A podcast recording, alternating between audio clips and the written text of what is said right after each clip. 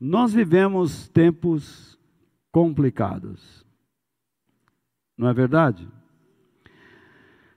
Tempos incríveis. Muita pressão, muita mentira, muita falta de juízo, muitas perseguições, muitas lutas, lutas terríveis que nós enfrentamos. E não é incomum escutarmos alguém nos dizendo: que tempo é esse? Na minha época não era assim. Ah, que saudade daquele tempo. Mas já passou. Nós ouvimos muito isso. E então, por ouvir demais esse tipo de expressão, e principalmente nessa época, algo ficou dentro de mim e eu resolvi compartilhar com vocês esta ideia. Confronte as mentiras da nostalgia.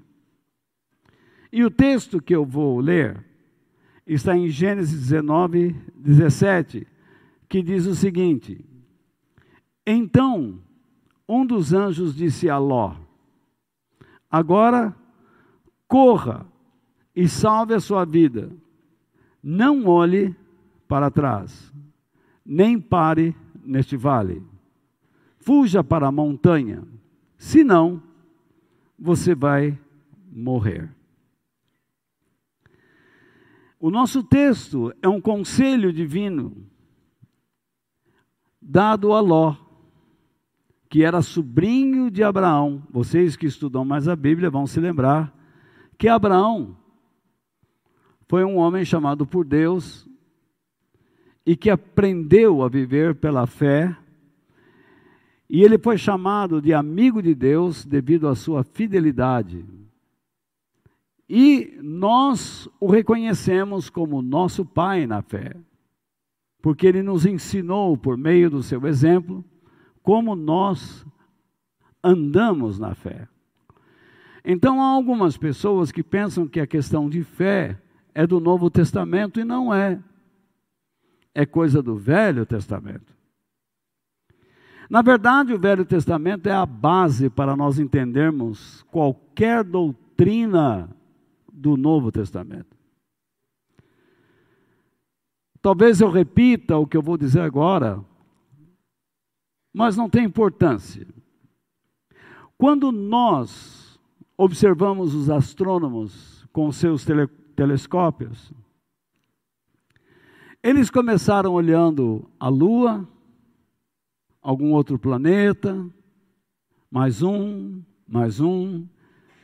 Foram descobrindo satélites nos seus planetas, descobriram o sistema solar, miraram seus telescópios para além do nosso sistema,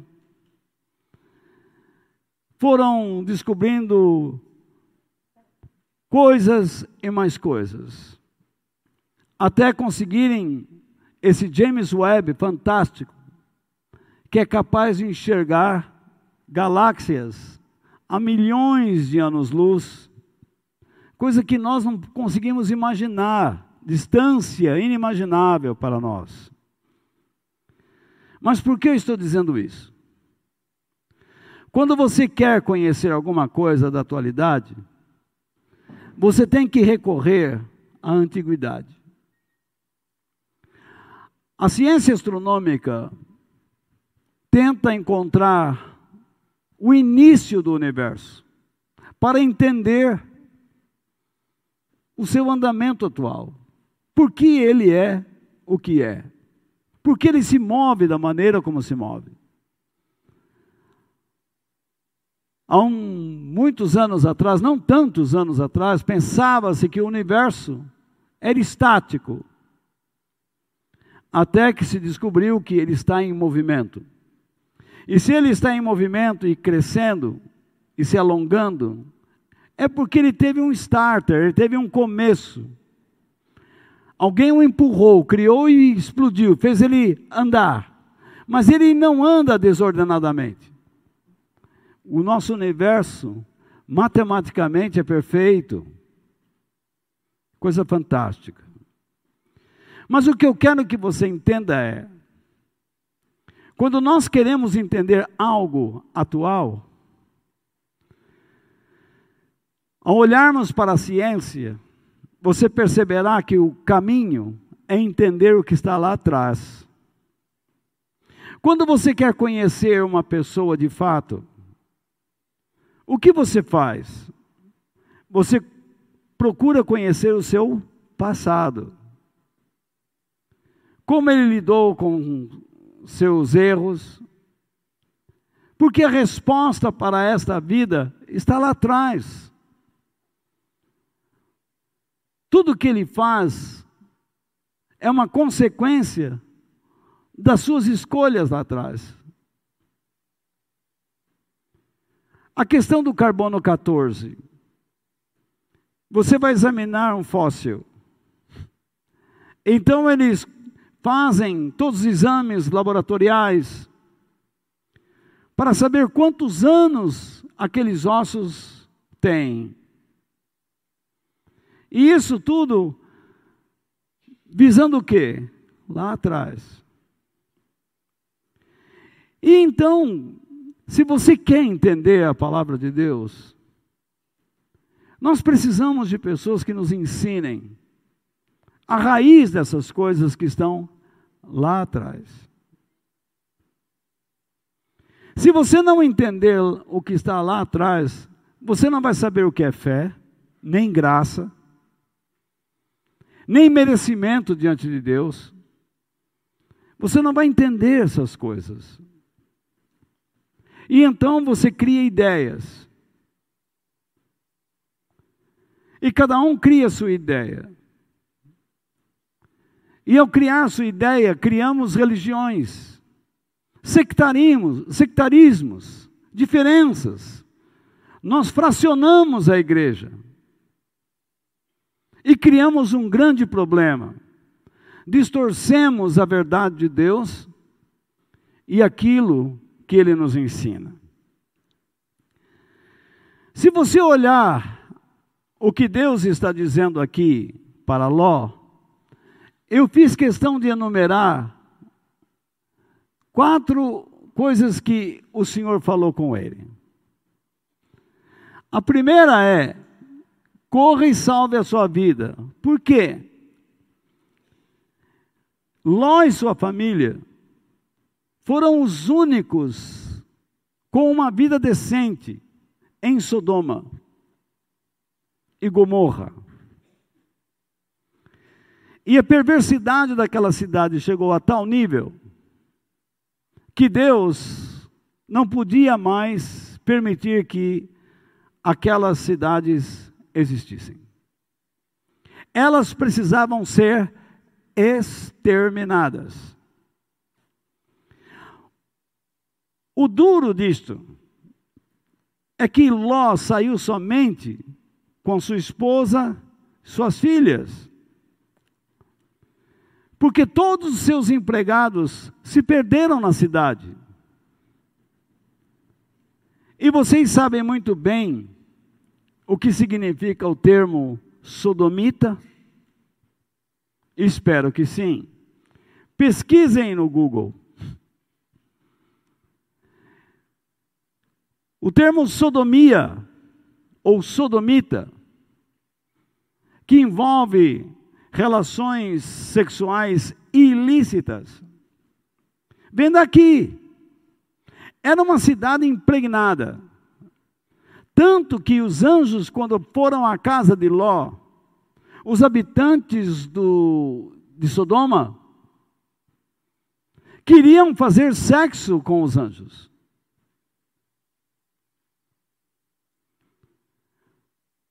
Você pode imaginar que cidade nojenta, que cidade terrível. E qualquer semelhança com culturas do nosso tempo é mera coincidência, né? Então, Deus diz: corra, isto é, sai. Lembra um termo que a gente falava antigamente, vocês são mais velhos? Saia na vula. Saia no pique. Pá! E salve a sua vida. Mas Deus não tem poder para salvar a pessoa? Tem. Mas se a pessoa não fizer a sua parte, ela não é salva. Começa por aí. Aí, ele diz, segundo, aqui é muito importante, não olhe para trás. Por que olhar para trás? Porque eles estão deixando bens, estão deixando casa, roupa, pertences, pessoas que eles gostavam. Quem já não passou por isso? Eu, às vezes, vem à minha memória os lugares lá daqueles fundões, lá de onde eu saí. E me dá, às vezes, uma saudade de ver aquelas pessoas, mas só se eu for no cemitério. Está tudo morto. Estão me esperando lá. Então, veja só. Tem coisas que nós deixamos para trás. Vocês que vieram de outro país, sabem muito bem o que eu estou dizendo. Por pior que seja a condição no seu país, você sente saudade de lá, porque é o seu povo, sua família está lá, seu idioma está lá, sua comida está lá.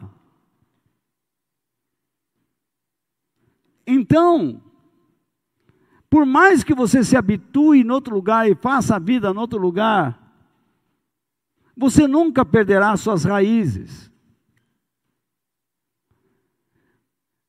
Eu tenho estado em São Paulo por muitos anos, mas minhas raízes estão lá na roça. E eu não perco isso, por mais que eu tente, não dá. Mas eu não fico chorando por causa das pessoas que eu deixei e por causa das coisas que eu não consegui obter ou trazer comigo. Passou. E então, em terceiro, nem pare neste vale. Muito bem. Quando você olha para trás, o que acontece? Você para, você estanca, você não continua, você não avança. Dá para entender o raciocínio? E por último, fuja para a montanha. Sodoma era rodeado por montanhas, uma cadeia de montanhas. E tudo indica que Abraão, o tio de Ló, ele estava acampado para trás das montanhas, ou desde a montanha para as campinas de trás. Porque Abraão era muito rico. E Deus estava encaminhando Ló na direção de seu tio. Só que nesse caminho, vocês percebem que eu coloquei aqui em vermelho? Ló e suas filhas foram para as montanhas. No entanto, a mulher de Ló, quando choveu fogo e enxofre do céu, ela parou e olhou para trás. O que, o que aconteceu dentro dela? Tudo indica que ela foi nostálgica, melancólica.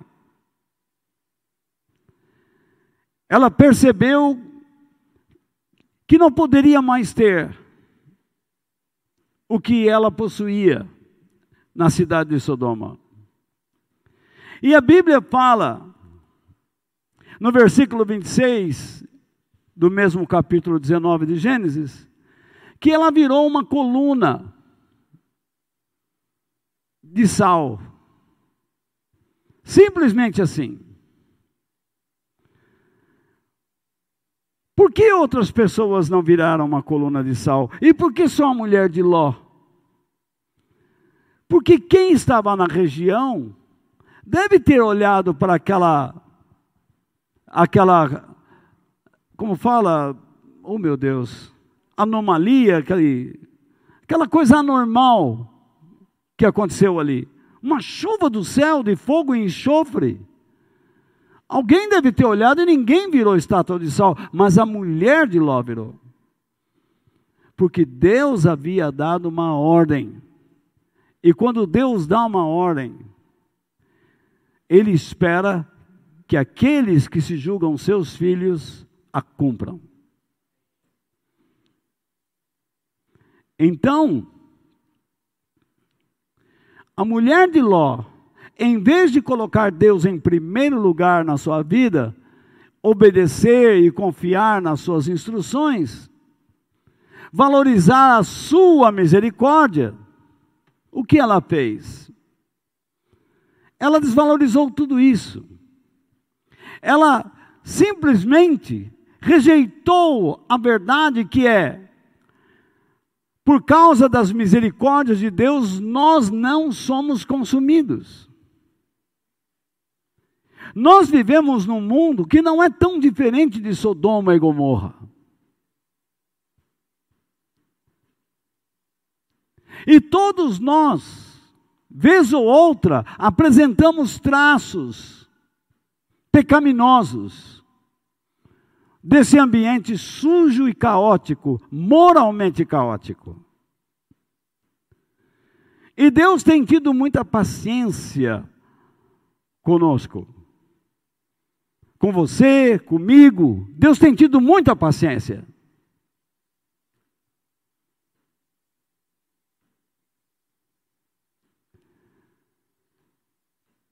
Mas há aqueles que pensam que a paciência de Deus é interminável e não é. Às vezes, nós o vemos realizando justiça dura para nos ensinar lições que nós não devemos esquecer. Então, o que eu quero mostrar para vocês é isso. Confronte as mentiras da nostalgia. E eu defino a nostalgia como tristeza causada pela saudade de algo do passado eu traduzi assim porque é a melhor maneira de todos aqui entenderem. É uma tristeza que dá dentro do coração, da alma, que você lembra de coisas do passado, pessoas, lugares, cidades, países, roupa, carro, bicho, e você sente saudade, e você fica triste acabrunhado mesmo, muito triste, melancólico, por não ter o que perdeu ao seu lado. Mas, Walter, vamos lá. A nostalgia, ela pode produzir efeitos tanto positivos quanto negativos. Mas, Walter, se a nostalgia ela é uma tristeza causada por algo do passado, como ela pode ser positiva ou negativa? Eu vou explicar. Deus não nos proíbe de olharmos para o passado, desde que Ele nos sirva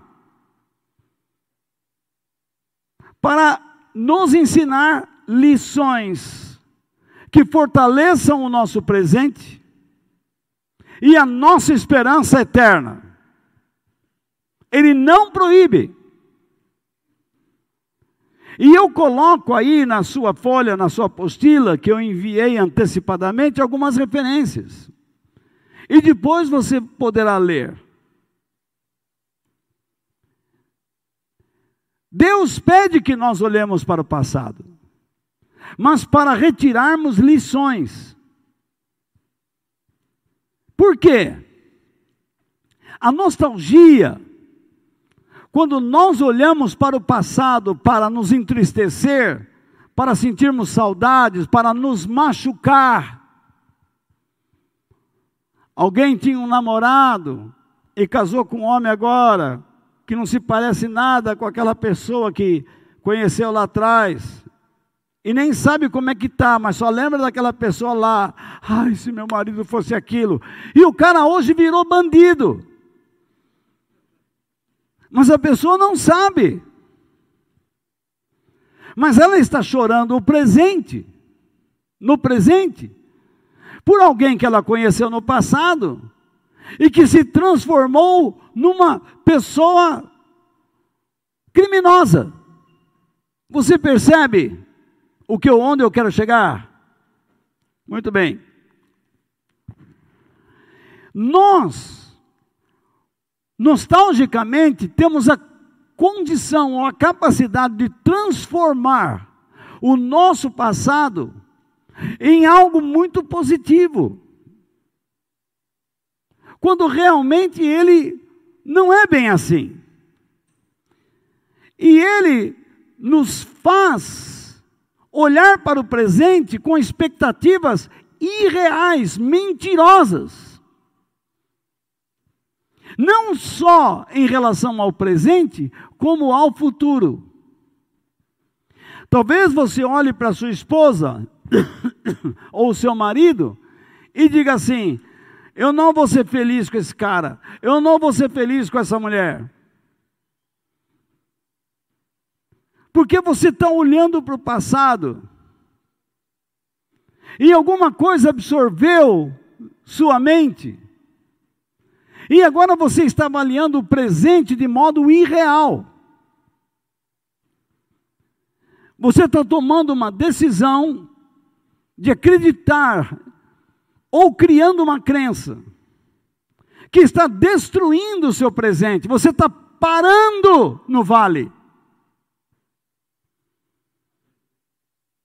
Está entendendo? Você está olhando para trás, buscando uma felicidade, mas você não está lutando para construí-la no presente. Simplesmente você quer que Deus faça alguma coisa quando você não quer fazer nada.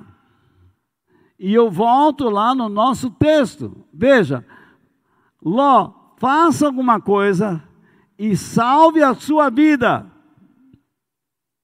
Quando Deus diz, faça alguma coisa, corra e salve a sua vida, Deus está incluindo quem? A sua família. Quando Deus fala com você para agir conforme as suas leis, conforme os seus ensinamentos, Deus não está apenas dizendo que você unicamente será abençoado, mas que através de você outras pessoas por seguir o seu exemplo, também serão abençoadas por Deus. Vocês estão comigo, gente? Parece que vocês comeram todos os frangos do Natal, né? Então, vamos lá. Vamos ver o que a palavra de Deus nos ensina no livro de Eclesiastes. E eu procurei estudar o melhor possível esse texto para torná-lo bem literal a você, a fim de que você o entenda. Então veja bem, nós estamos usando a Bíblia na linguagem, na tradução da linguagem de hoje, por ser mais simples. E mesmo assim, eu coloco alguns comentários, algumas paráfrases, para que você possa compreender o texto de modo mais literal. Então Deus começa dizendo o seguinte: o fim de uma coisa vale mais do que o seu começo. A pessoa paciente é melhor do que a orgulhosa. Vamos parar aqui por enquanto e eu vou explicando para vocês devagarinho.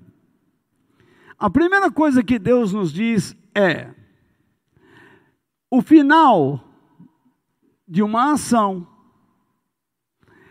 vale mais do que o seu começo. Jesus disse: pelos seus frutos os conhecereis. Lembram-se disto? Sim ou não? Você conhece uma pessoa pelo que ela produz, não é pelo que ela fala, nem pelo que ela propriamente pensa, porque você não conhece os pensamentos dessa pessoa e ela pode te enganar. Ela pode conhecer os teus desejos e pensar como você pensa para te ludibriar. E quando ela conseguir te manipular, te dominar, ela começa a atrair você para os seus pensamentos e desejos. Então veja bem, o fim de uma coisa. Ló começou uma jornada. A mulher de Ló com seu esposo, suas filhas com seus pais. Mas o fim da jornada da mulher de Ló não, não foi concluído. Ló concluiu aquilo que Deus pediu, mas a mulher de Ló não. E ela morreu. Ela virou uma estátua de sal, um bloco perdido naquele deserto, naquela explosão, naquele caos. E Deus diz: a pessoa paciente é melhor do que a orgulhosa. O que é um orgulho? O orgulho pessoal é que dá margem para o egoísmo. E não só para o egoísmo, como também para os interesses pessoais. Uma pessoa que não controla o seu orgulho, a sua própria imagem, a sua autoimagem, ela coloca a sua vida em risco. Eu fico preocupado quando eu escuto alguns cristãos ensinando que nós devemos cuidar da nossa autoimagem, da nossa fama. Nós não temos fama. Nem sequer uma boa imagem nós temos. Nós lutamos para vivermos a semelhança da imagem de Deus. Porque é assim que fomos criados. Deus disse: criemos o homem à nossa imagem e à nossa semelhança. Quando eu me preocupo com a minha autoimagem, eu estou falando para cristãos, tá? Eu estou cometendo um grande equívoco. Você me respeita porque eu nasci assim, eu creio dessa maneira. Ué, e você não pode mudar? Então me afirme a veracidade das suas ideias na Bíblia. Mostre-me que aquilo que você está dizendo é verdadeiro dentro das Escrituras. Ah, mas eu não vejo erro em nenhuma parte. Espera lá, você está ausente do mundo? Eu ouvi uma repórter de um grande jornal em São Paulo dizendo assim: o ano de 2023 não foi bom, mas não está ruim. Não é coisa de louco? É coisa de doido, não é? Você imagina um cara desse fez faculdade de jornalismo e saiu um idiota. Uma mulher que vai no mercado entende de economia. E o que fez jornalismo e às vezes até economia, não sabe o que é economia.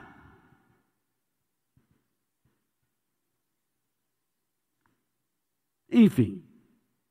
Então você vê. Aí ele diz. Agora, ele diz assim: olha, o fim de uma coisa vale mais do que o seu começo, isto é, uma verdade, que você tem que guardar. Você começou uma jornada com Deus e como você irá terminá-la? Tem gente que vai numa igreja e não está nem aí, não quer aprender nada. Esse daí está caminhando para o buraco. Escreva o que eu estou lhe dizendo. O final dele vai ser triste. E então, diz outra verdade: a pessoa paciente é melhor do que a orgulhosa. O que ele vai dizer a seguir tem a ver com o que ele está dizendo no início do seu ensinamento. Ele vai nos mostrar como nós podemos terminar bem e como nós devemos vencer o orgulho e como nós devemos lidar com o nosso gênio, o nosso temperamento, o que é muito difícil. Então ele diz: controle, olha lá, controle sempre o seu gênio. O que que isso quer dizer? Estudando bem estes verbos e esses, essas palavras, eu cheguei a essa conclusão. Não se apresse em se decepcionar. Não se decepcione apressadamente. Você está dentro de uma situação e você diz: ah, acabou tudo. Não tem mais jeito. É o fim da linha. Deus diz: não faça isso. E então ele diz: é tolice alimentar o ódio. Tudo que eu coloco aqui em vermelho é porque depois eu vou te dar uma explicação. Tá bom assim não? Aí ele diz: é tolice alimentar o ódio. O que ele quer dizer? Olha só. É uma idiotice, é uma insensatez, uma bobagem. Ser absorvido e controlado tanto pela insensatez como pela raiva. Por quê? Ele está falando, controle o seu gênio. Não se apresse a se decepcionar. Não fique irado rapidamente. Então, porque é uma idiotice você permitir ser controlado pela insensatez, pela tolice, pela maneira errada de pensar, sem uma boa estrutura de pensamento, sem o conhecimento que você deveria ter, e agir pelo fígado, e agir com o fígado, e agir com raiva, com ódio. Você vai fazer bobagens. Quantas famílias se destroem, cometem crimes debaixo do mesmo teto por causa disto? Quantas palavras, marido e mulher, dizem um ao outro por causa dessa falta de controle. Quantos namorados e noivos, em vez de construírem um bom relacionamento, vivem debaixo deste clima? Quantos irmãos dentro de igrejas, que deveriam estar ajudando um ao outro, vivem debaixo desse clima? No trabalho, em toda parte. E então, Deus diz: nunca pergunte, opa, eu fiz questão de marcar isso aqui. Nunca pergunte, nunca pergunte o quê. Olha só. Por que será que antigamente tudo era melhor? Essa pergunta não é inteligente. Se ela não é inteligente, é uma pergunta burra.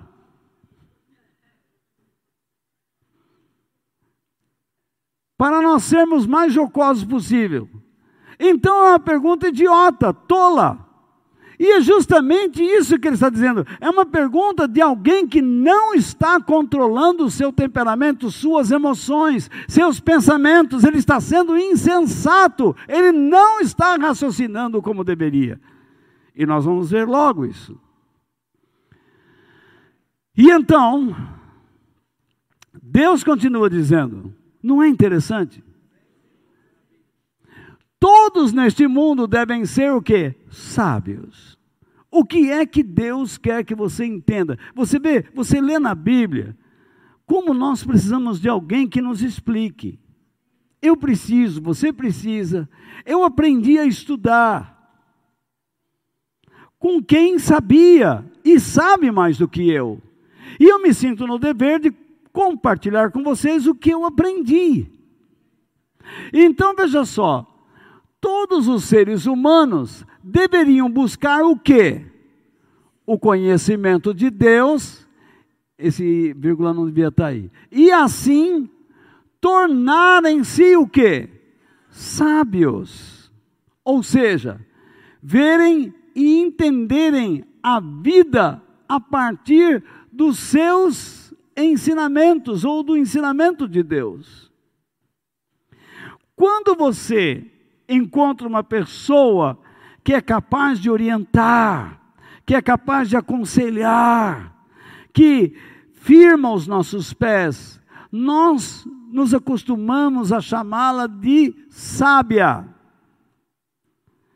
Agora, para uma pessoa chegar a esse nível, imagine o quanto ela não estudou, o quanto ela não leu, o quanto ela não observou, o quanto ela não pensou. Ela não ficou jogando a sua mente em lixeiras. Ela constantemente estava buscando entendimento mas o entendimento de Deus. E quando você começa a compreender o caráter de Deus, você começa a perceber o que deve e o que não deve fazer, o que deve e o que não deve pensar, o que deve e o que não deve falar. E mesmo assim, falhamos, mas falharemos menos, e nós construiremos mais. Nós prejudicaremos menos pessoas. E abençoaremos mais pessoas, porque esse é o propósito de Deus. Que nós transformemos a humanidade e espelhemos Deus às pessoas, para que elas nos vendo, vejam a Ele. Se vocês observarem o meu ensinamento e perceberem que nele está residindo a verdade de Deus, eu ficarei muito feliz, porque este é o meu propósito. Se vocês podem ver a graça, o poder e a pessoa de Deus nas minhas palavras, eu ficarei muito abençoado, e vocês estarão me abençoando. Porque é duro quando você olha um homem e o que ele está falando não corresponde aos seus gestos, às suas expressões, não corresponde ao que ele sente, e você percebe que ele mente. Não é verdadeiro, porque ele não anda com as pessoas, ele não conversa com as pessoas, ele se esconde. Muito bem. Então Deus diz: se Deus quer que todos sejam sábios, Ele vai explicar por quê. Ter sabedoria é tão bom, significa a sabedoria divina, ela é generosa, ela é doadora, ela é benevolente, ela é cheia de caridade, útil, ela não prejudica, ela constrói, ela edifica. Ela é agradável. Ela não não procura manter aquele clima pesado, aquele clima horrível de guerra. Ela ela traz o jardim do Éden para dentro da casa, dentro do trabalho, para dentro da alma, para dentro da mente. Por quê? Porque ela é apropriada e por isso ela é tão excelente. Ela precisa ser buscada. Mas infelizmente, muitos cristãos chegaram a ouvir pastores dizendo: quem estuda a Bíblia esfria na fé. Eles estão contradizendo tudo que Deus está dizendo. O mínimo que você pode aprender de Deus tornará você uma pessoa excepcional, útil nas suas mãos. E então, finalizando esse texto, a sabedoria é melhor do que o dinheiro. De fato é. Por que ela é? Ora, ela é generosa, ela é o quê? Ela é? Ela é? E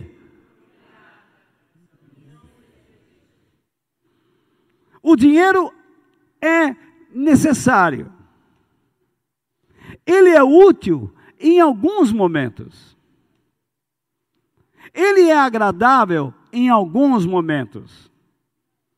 Não, o dinheiro é sempre agradável. É, até o seu amigo pedir algo emprestado.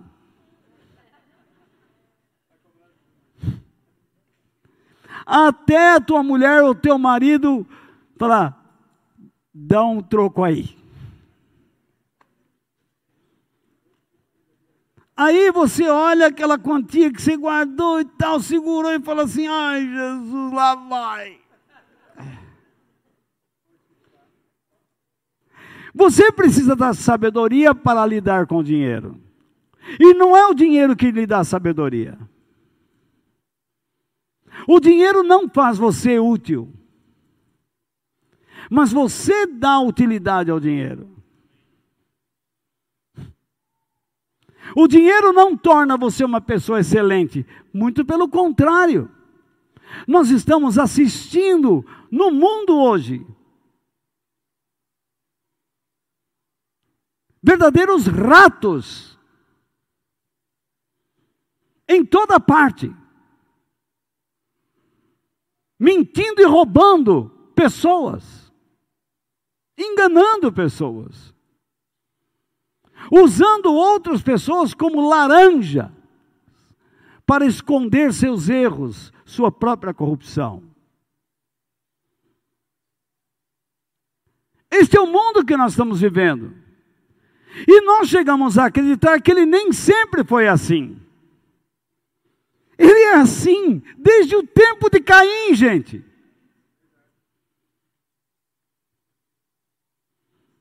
Desde que o homem resolveu não andar mais na presença de Deus, ele se tornou assim.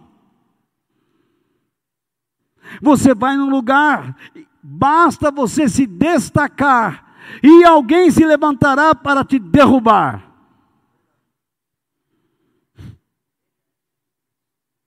De graça. Você não precisa ofender ninguém. Basta você se destacar, basta você mostrar um pouco de inteligência, capacidade, e vão tentar lhe dar o que nós chamamos de uma rasteira, um trançapé. Ou não é verdade? Então, a vantagem da sabedoria é que ela, ó, a vantagem da sabedoria é. Ele vai trazer uma definição. Ela é o quê? O que, que ela faz? Ela conserva. Isso quer dizer o quê? Protege, auxilia, orienta. O quê? A vida da gente. O que o dinheiro faz? Alimenta sua ganância, sua ambição. E às vezes torna você o que? Mesquinho. Você é capaz de olhar para uma pessoa em necessidade e não fazer nada por ela simplesmente porque você quer segurar os seus suas moedas. Você vê uma pessoa passando fome e você sabe que ela precisa da tua ajuda e você simplesmente fala assim: "Vamos orar". Você joga nas costas de Deus dizendo assim: Faz chover picanha em cima dessa mão. Então, você pede que Deus faça chover abóbora, picanha, vagem, pepino, abacaxi. Se bem que de pepino e abacaxi a gente entende mais. Então, veja só. Derrama sobre, mas não é Deus quer usar você. Mas você não tem a sabedoria de Deus que é generosa. A sabedoria de Deus, antes de tudo, é generosa. Você tem disposição para ajudar. E às vezes Deus permite até que você seja enganado. Para que você perca em uma situação.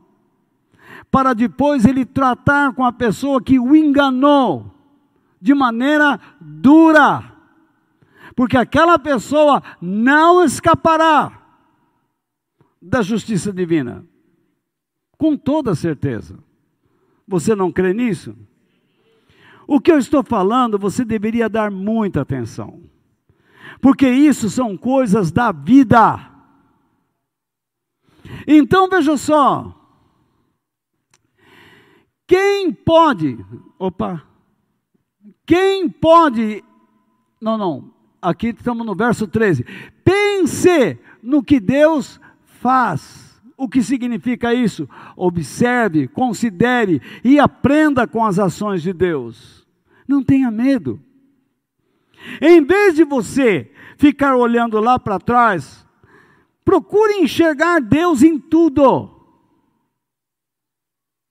Eu dizia para uma pessoa esses dias, quando ele me disse: Poxa, todo ano acontece alguma coisa, a gente nunca consegue ser feliz. Você não é feliz, porque você não está enxergando Deus no seu caminho. Quando você passa por uma aflição, Deus está tocando no coração de alguém para se aproximar de você. E você se aproximar dessa pessoa. E ambos se ajudarem de algum modo.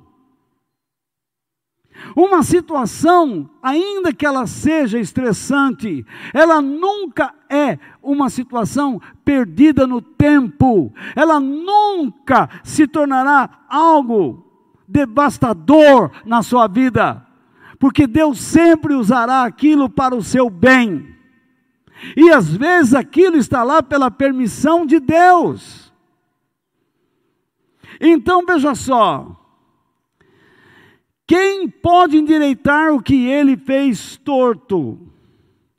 Isso aqui é outra frase que muitas pessoas não entendem.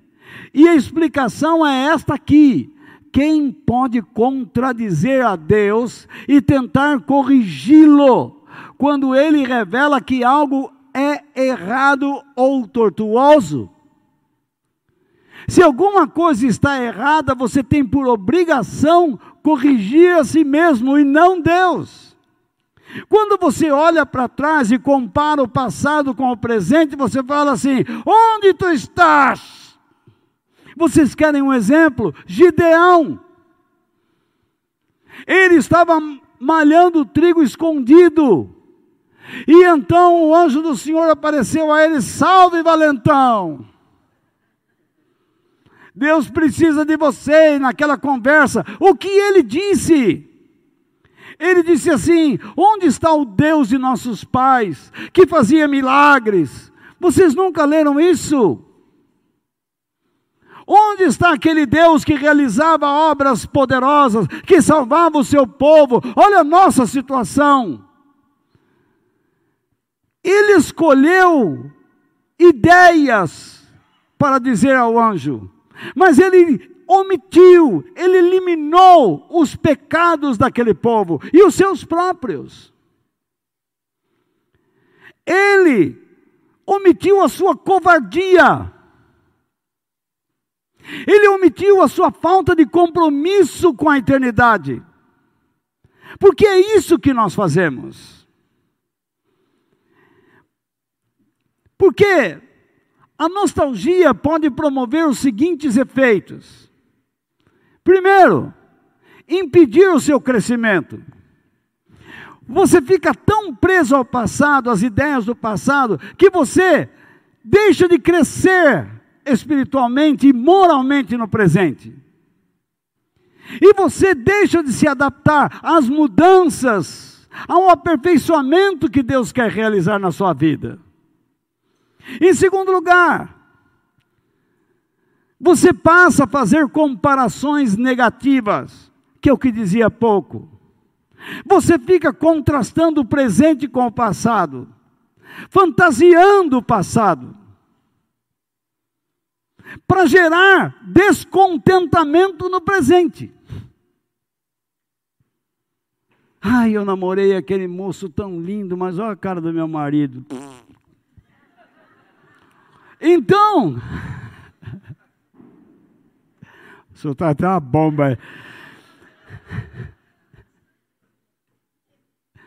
Quando você faz esse tipo de, de, de, de comparação, isso pode afetar a sua saúde mental e emocional. Com toda certeza. Você fica instável. Você se abala. Você perde o chão. Você não sabe como agir. O filho chega para mim e diz assim: Eu não sei, não entendo meus pais. Eu não queria tê-los como pais, eu queria ter como pais os pais do meu vizinho. Ele está olhando para alguma coisa e não fazendo nada para mudar a situação. Ele fala: Ah, mas se eu fizer, vai ter briga, confusão. Que tenha. Alguém tem que sofrer, alguém tem que morrer. Não é morte matada. Alguém tem que negar a si mesmo, sofrer, crucificar a si mesmo para resolver uma situação. Tem que chorar.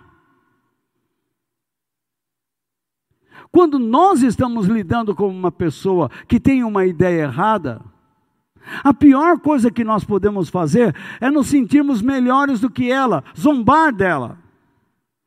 Se eu vou conversar com uma pessoa que tem uma ideia errada, uma doutrina errada, eu não vou zombar desta pessoa. Eu tenho que falar com ela, dar explicações, mas ao mesmo tempo, em vez de zombar, eu tenho que chorar por ela. Chorar pelos seus erros. Porque eu quero dar a ela a misericórdia de Deus. Eu quero dar a essa pessoa o que ela precisa de Deus. Eu não quero dar a ela o que o diabo quer dar, zombaria, jogá-la para baixo. Eu quero levantar essa pessoa, como eu estou tentando fazer com você agora. Em terceiro lugar, a nostalgia, essa saudade maluca, essa melancolia pelas coisas do passado, faz com que você selecione lembranças.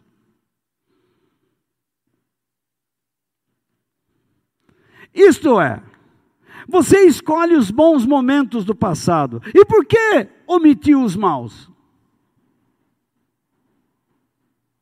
Repare bem que quando você está lembrando do passado, você só lembra de coisa boa. E os dias que você passou fome? E os dias que você foi achincalhado? Que você chorou amargamente o dia inteiro.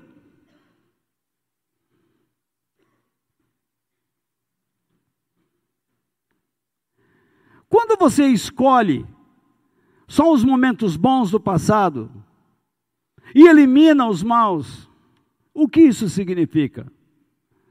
Que você está fantasiando o passado e distorcendo a sua realidade e, eliminando as escolhas erradas que você fez nele. Você não quer admitir que você escolheu ou decidiu erroneamente em muitos momentos. Então você só fica escutando uma voz dizendo: Ai, como era bom aquele lá, ai, a cachoeira. Mas você não lembra dos escorregões nas pedras, da cabeçada que você deu na árvore, na árvore. Você não lembra da canelada, ou então daquele porco do mato que correu atrás de você na trilha. Ou um javali. Ou da onça pintada que urrou lá no meio da mata. E você pulou no rio, o jacaré falou: oba!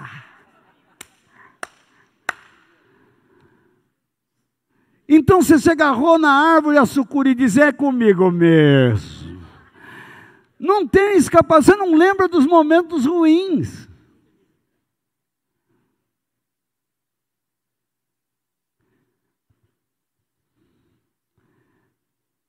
E em quarto, você desperdiça o presente e perde. E pode perder.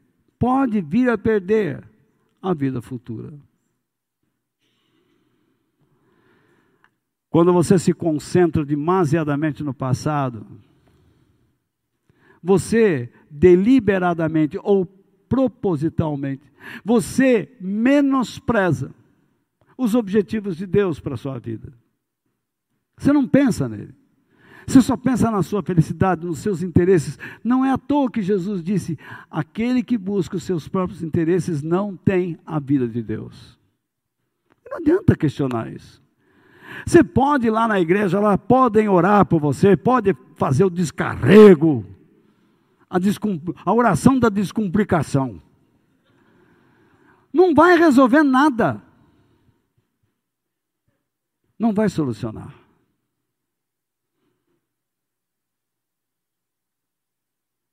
O perigo dessa pessoa é que ela se torna uma pessoa amarga, muito amarga, indiferente, rebelde, resistente à voz do Espírito Santo. Deus fala tanto com ela, fala tanto com ela, mas ela vai resistindo, resistindo, resistindo, resistindo, e Deus não consegue, em algum momento, mais trabalhar com ela. Você se lembra de Caim? Deus falou com ele, Caim, o pecado está à porta do seu coração, cabe você dominá-lo. Mas Caim não quis ouvir. Deus falou com Saul, Deus falou com Ló.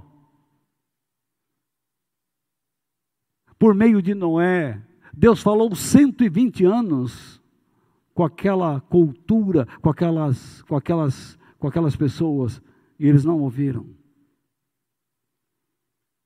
As pessoas não querem ouvir as verdades de Deus, eles não querem crescer, eles não querem aprender a serem sábios.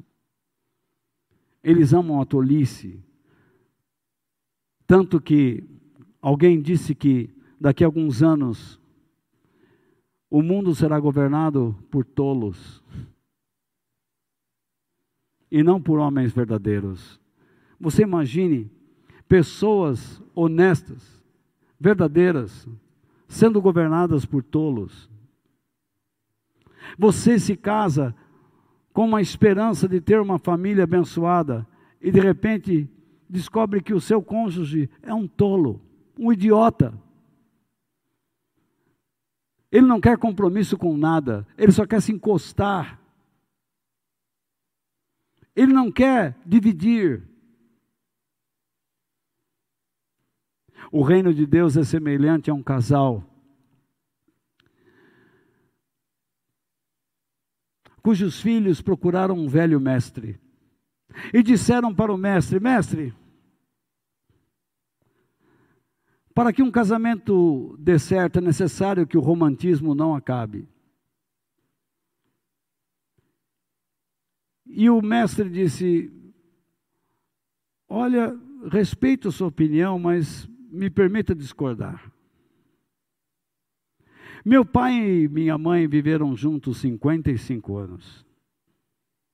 E um dia, a minha mãe descendo a escada para preparar o desjejum do meu pai, sofreu um infarto e faleceu. Mas ela não faleceu na hora. Meu pai correu, pegou minha mãe, colocou no carro, saiu correndo, não respeitando nenhum sinal de trânsito E quando chegou no hospital, percebeu que ela havia morrido no banco. Fomos ao enterro,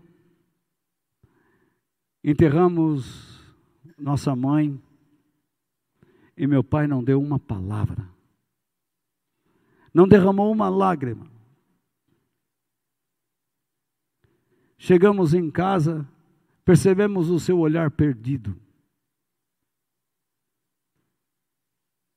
E então nos aproximamos dele e disse: Está tudo bem, pai? Ele disse: Eu quero que vocês me levem ao cemitério. Mas essa hora, sim. Não me neguem esse pedido. Eles foram lá, conversaram com a secretaria, explicaram todo o caso. Por fim, o homem concedeu. Ele chegou de frente do túmulo e começou a dizer: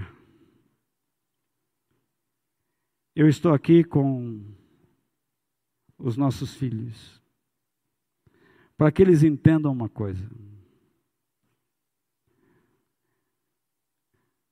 O nosso amor é verdadeiro, porque ele não consistia em palavras, mas em ações. Nós nos casamos.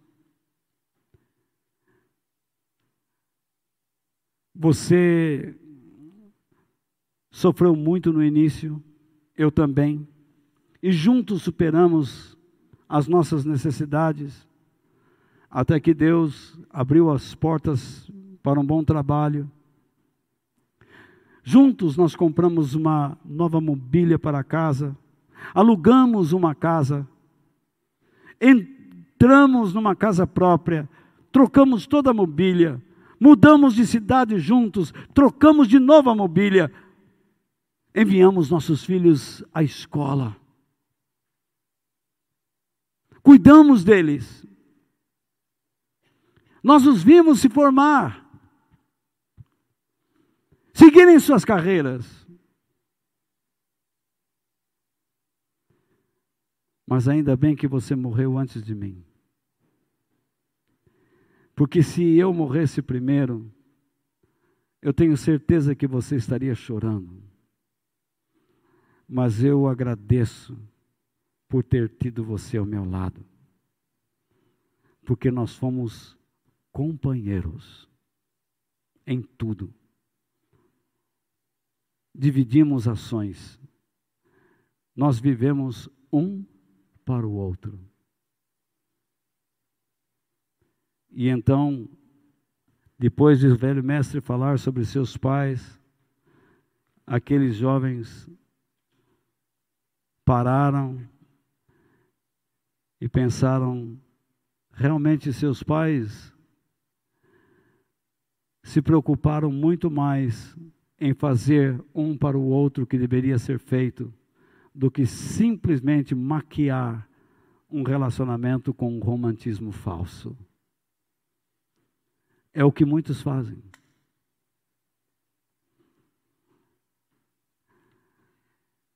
É preferível maquiar a mentira com uma capa da verdade do que ser verdadeiro? Alguém diz assim: Eu acho que eu nasci no tempo errado, então não. Veja bem, você nasceu dentro de um dos capítulos do livro de Deus. É isso. Portanto, seja sábio. Veja o que Davi disse. Ele disse assim: Vocês estão comigo ainda, gente? Ele disse: Tu viste os meus Tu viste quando os meus ossos estavam sendo feitos, quando eu estava sendo formado na barriga da minha mãe, crescendo ali em segredo. Davi está dizendo: quando eu estava sendo formado lá, o Senhor já me conheceu. Tu me viste antes de eu ter nascido. Agora aqui está um segredo na Bíblia.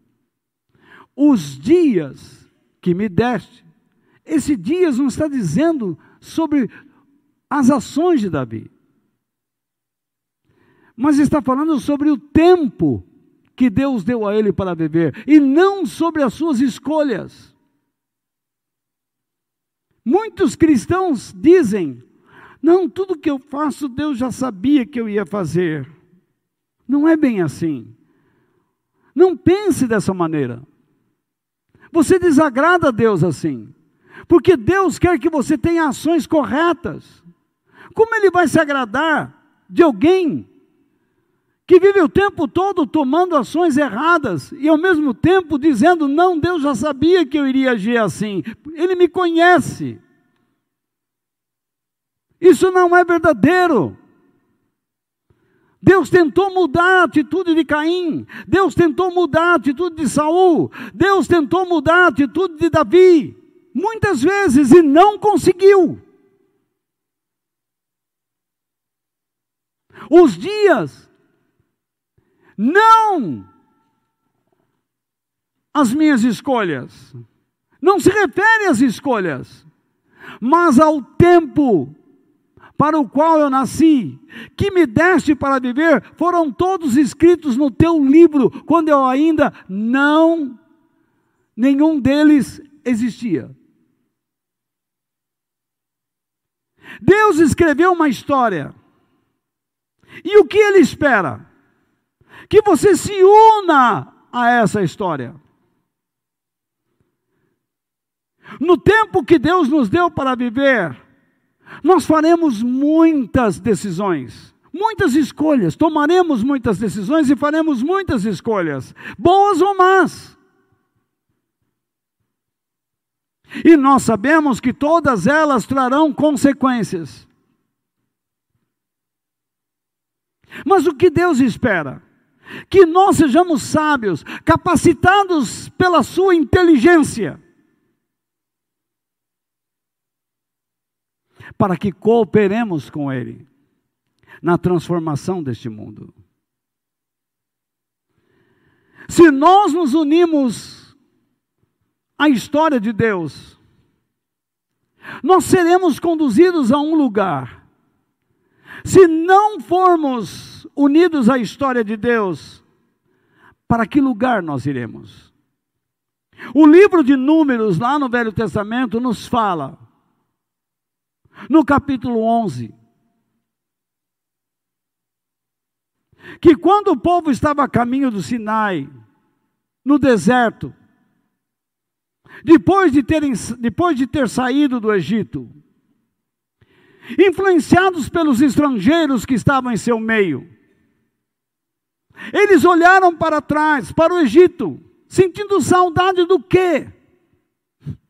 Da carne, dos peixes, das melancias, dos melões, dos pepinos, dos temperos.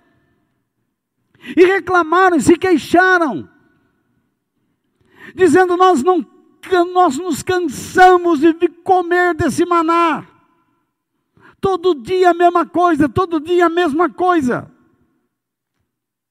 O que, que eles pensaram? Da comida mas eles eliminaram os dias em que eles foram chicoteados. Eles omitiram o dia que eles ficaram presos, sem comida, sem água. Eles omitiram o lugar que eles viviam, no meio da sujeira. Durante anos foram escravizados e com a cara lavada. Chega diante de Moisés se queixando, diz assim: os dias passados, quando nós tínhamos carne, peixe, melões, pepinos, temperos no Egito. Ai, que dia, que tempo! Aquilo sim era um oásis. Esse deserto é um inferno. Quer dizer que aquilo que Deus nos dá é ruim.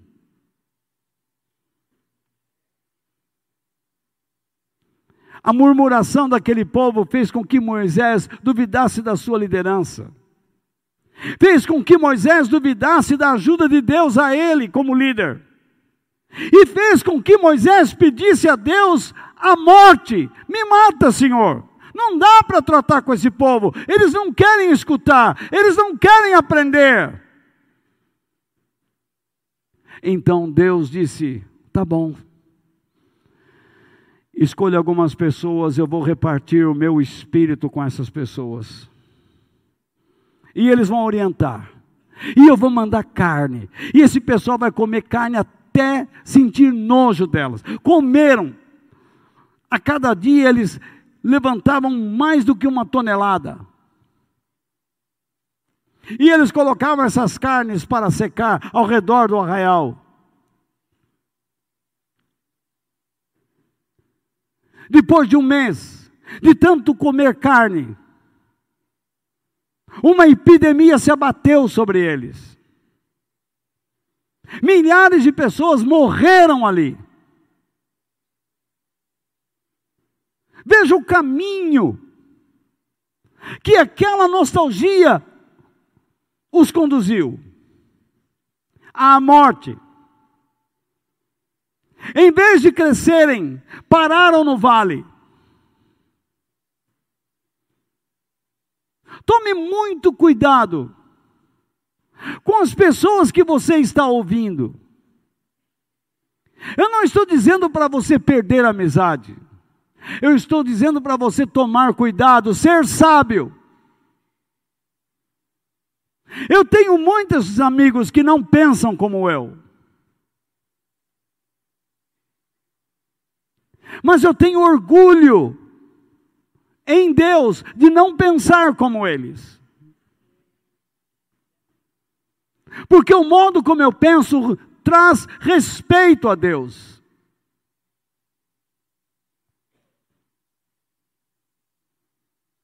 E eu digo: tome muito cuidado com quem você ouve. Porque aquilo que você ouve pode levar a um cenário nostálgico, melancólico, e começar a duvidar daquilo que Deus está fazendo na sua vida, e fazer você parar e se afundar num vale. O deserto não é mal.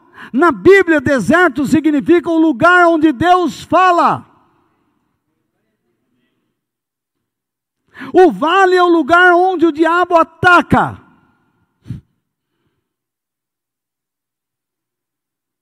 E ali você tem que demonstrar fé, coragem, naquilo que você ouviu no deserto e atravessar o vale confiando no poder e na proteção de Deus.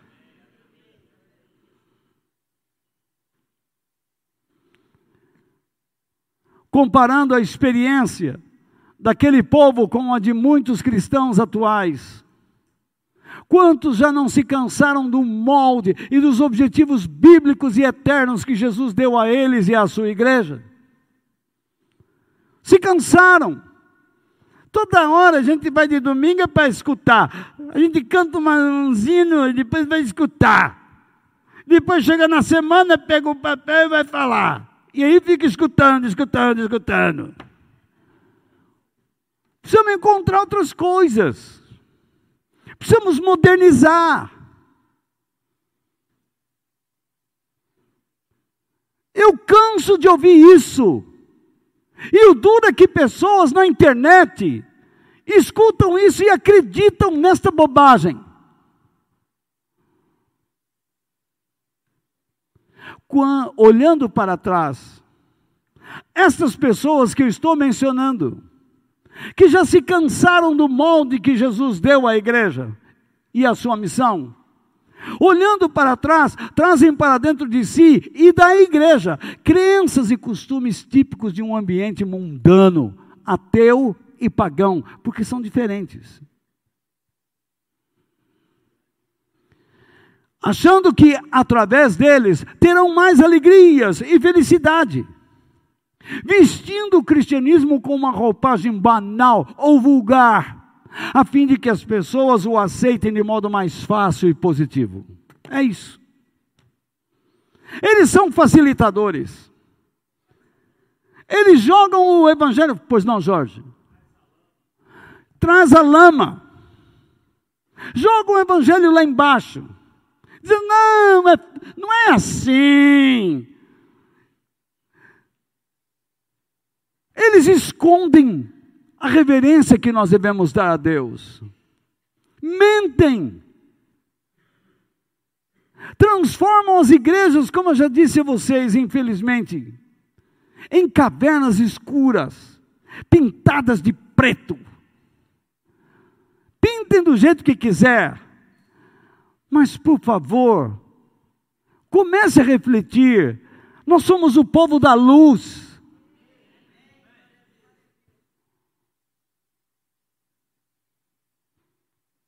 Pessoas que vão cantar com roupas indecentes,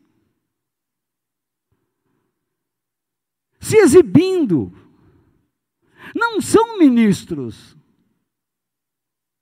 são expoentes, dão um show.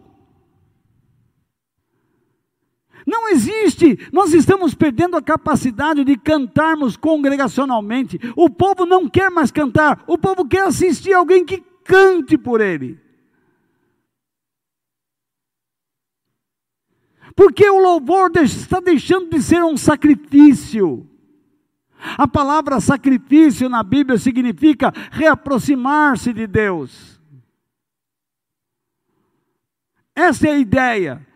Você se sacrifica porque você quer estar próximo de Deus. E quando você louva, você expressa palavras porque você quer se aproximar dele. Nós queremos que um conjunto profissional cante, músicos profissionais toquem, porque queremos sentir o som, a pancada do baixo da bateria. Lá dentro.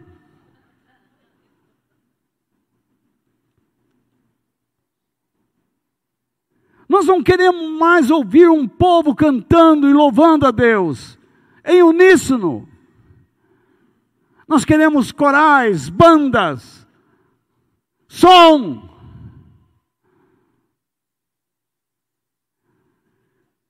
Nós não nos importamos de pagar às vezes 300, 400 mil para um músico gospel vir cantar oito músicas numa igreja. Esse dinheiro podia ajudar muitas famílias. E você paga para um indivíduo desse cantar oito músicas, para o pessoal dançar e rebolar.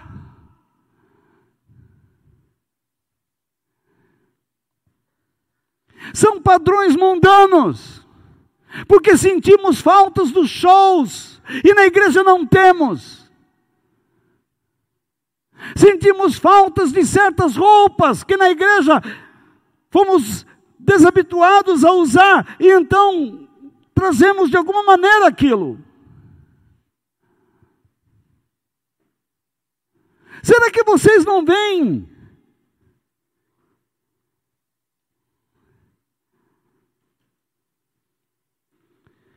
Jesus certa vez falou, e eu coloquei coloco de modo bem literal essa passagem. Entendam a razão de servirem a Deus e de trabalharem para Ele no mundo. Sim, trabalhar para Ele. Vocês estão aqui para ser o sal. Sal que dá sabor, o sabor divino à humanidade. Mas repare aqui, mas esse mas significa que vai haver uma contrariedade aqui. Vai vir uma coisa que você precisa prestar atenção. E em seguida ao mas vem uma condicional aqui. Isso vai trazer uma condição. Se vocês perderem a vontade e a capacidade de salgar, salgar o quê? O mundo, a humanidade. De que maneira as pessoas conhecerão e, ou e experimentarão o tempero de uma vida dedicada ao serviço de Deus? Vocês não terão mais utilidade e acabarão desprezados, tanto por Deus como por quem? Pelos homens. É isso que quer dizer aquele texto Vocês são o sal da terra. Se o sal vier a perder o sabor, para nada mais presta, senão para ser lançado fora no lixo e ser pisado pelos homens.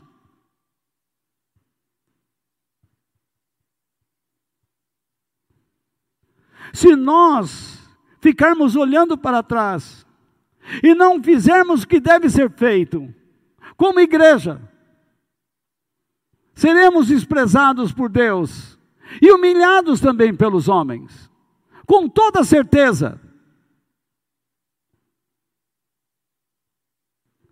E eu quero terminar. Confie na bondade de Deus e mantenha o seu olhar nas suas promessas futuras. Não tire os olhos de lá. Isaías disse o seguinte: Mas agora o Senhor Deus diz ao seu povo: não fiquem lembrando do que aconteceu no passado. Não continuem pensando nas coisas que fiz há muito tempo. Não fique só lembrando. Não fique só pensando. O próprio Isaías diz: Pois eu estou criando um novo céu, uma nova terra. O passado será esquecido e ninguém lembrará mais dele. Quando você vê Deus agindo na sua vida, o passado virou uma melodia quebrada, uma imagem queimada, uma sombra, uma névoa. É isso que virou. Porque aquele que resplandece a luz eternamente está com o seu povo, agindo, suprindo, abençoando, mostrando que Ele é o mesmo ontem, hoje e eternamente. Nós não servimos a um Deus, Deus do passado, nem um Deus que será Deus no futuro, mas um Deus que diz: Eu sou o que sou, sempre presente. Sempre presente.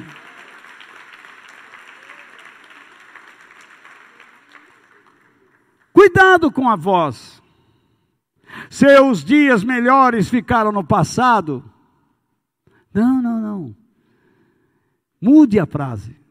Meus dias melhores estão à minha frente. Segundo o que Isaías está dizendo aqui. Enxergue o valor da sua vida com Deus. Persevere em Cristo. Não desanime. Procure ser a pessoa que Deus planejou que você fosse. Entenda que você nasceu no tempo certo, na região certa, na família correta. Deus escolheu os seus pais. Ele não errou na escolha.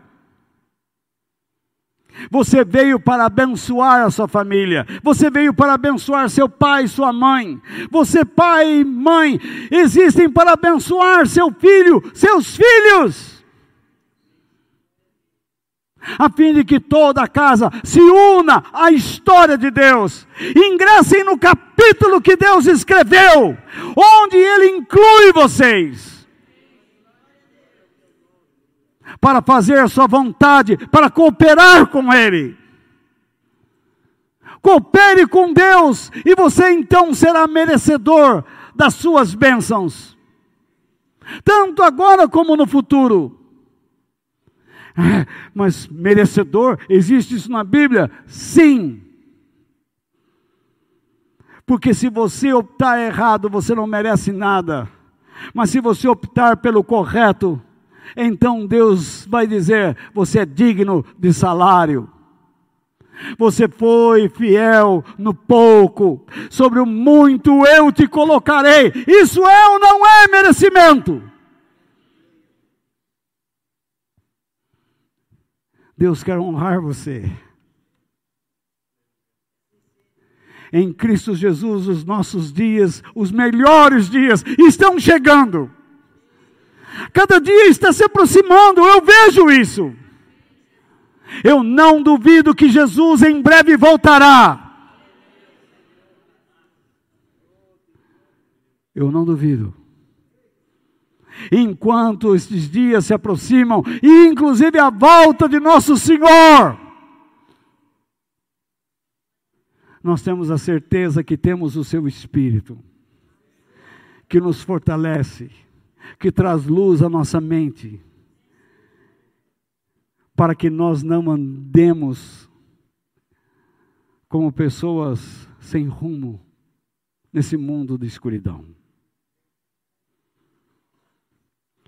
Nós sempre teremos a luz das Suas instruções dentro de nós. E eu prometo a vocês que neste ano que se inicia, depois de amanhã, eu vou me esforçar ao máximo para continuar trazendo a vocês ensinamentos coerentes, verdadeiros, que os levarão a amar e a respeitar ao Deus que eu amo.